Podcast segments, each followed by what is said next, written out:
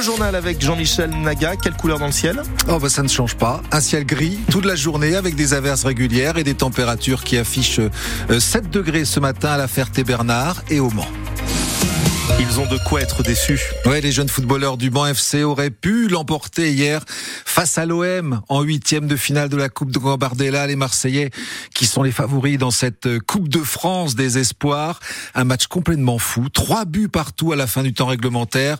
Les Manceaux ont même mené 3-0 au tir au but avant de se faire rattraper et doublé par les Olympiens 5-4 de la déception, forcément, mais aussi de la fierté pour le capitaine Manceau, Lucas Tesson. Il y a une défaite quand même, mais on sait qu'on a fait quelque chose de grand aujourd'hui. On a montré qu'on était au niveau, que le club euh, il est encore là, que même euh, dans une mauvaise période, euh, on arrive à, à tout donner.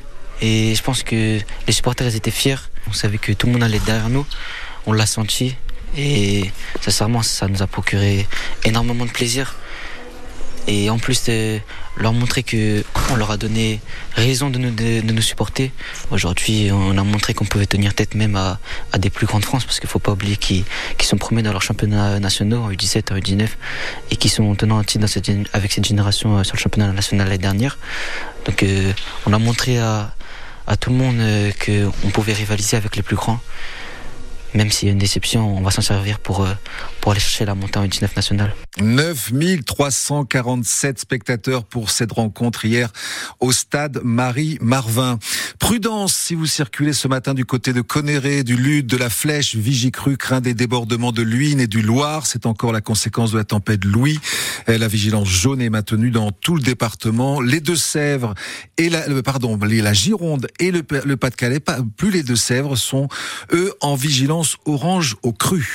L'ouverture du salon de l'agriculture a été, allez, agitée hein, quand même ce week-end. Pour le moins, en pleine crise agricole, l'inauguration samedi a été marquée par des violences. Le chef de l'État s'est engagé sur des prix planchers euh, pour mieux rémunérer les agriculteurs français, mesure euh, très contestée par le patron de Lactalis notamment, euh, Jean-Marc Bernier, qui évoque ce risque de ne plus pouvoir exporter le lait français dans ces conditions.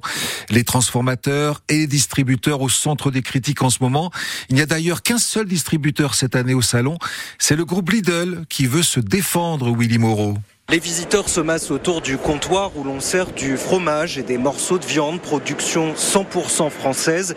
Jérôme, un éleveur breton, passe très agacé à côté du stand jaune, rouge et bleu, les couleurs de Lidl. Ils ont bien fait attention de mettre que des produits français euh, aujourd'hui au salon. Hein. Après 364 euh, jours par an, ils vendent du produit étranger. C'est complètement faux, répond Isabelle Schmitt, directrice de la communication Lidl France. Lidl, c'est 73% euh, de Made in France en magasin, du lait, du porc, du bœuf, 100% français en magasin et euh, je pense qu'il faudrait qu'ils reviennent euh, pour euh, nous rencontrer. L'enseigne allemande invite même des producteurs avec lesquels elle travaille pour faire sa promotion. Aujourd'hui, les relations avec Lidl sont les meilleures relations commerciales qu'on ait au niveau des enseignes. Mais la colère est telle chez une partie de la profession que la présence de Lidl irrite.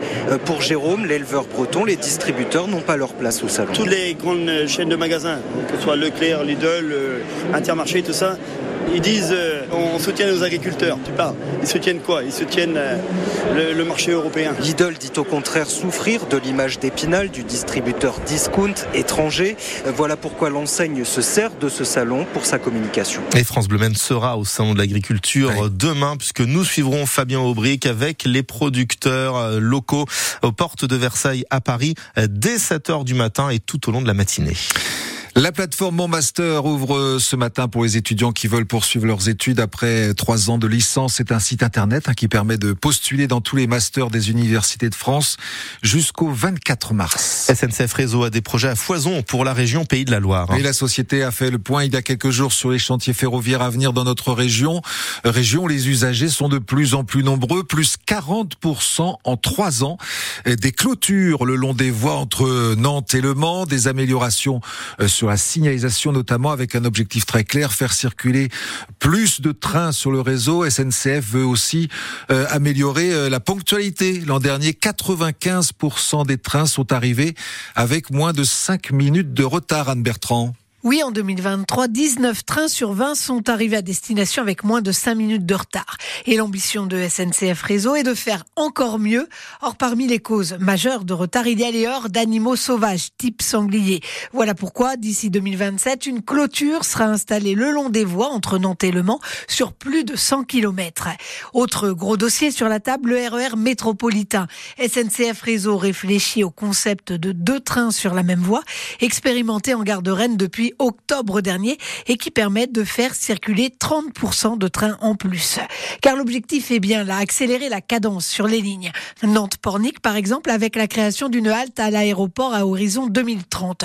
Les petites lignes ne sont pas oubliées, promet SNCF Réseau, à l'image du train des plages de Saumur au Sable d'Olonne qui sera entièrement rénové. Anne Bertrand pour France Bleu Maine et puis la guinguette de la Gemmerie à Arnage, vous savez, hein, on l'adore ce lieu.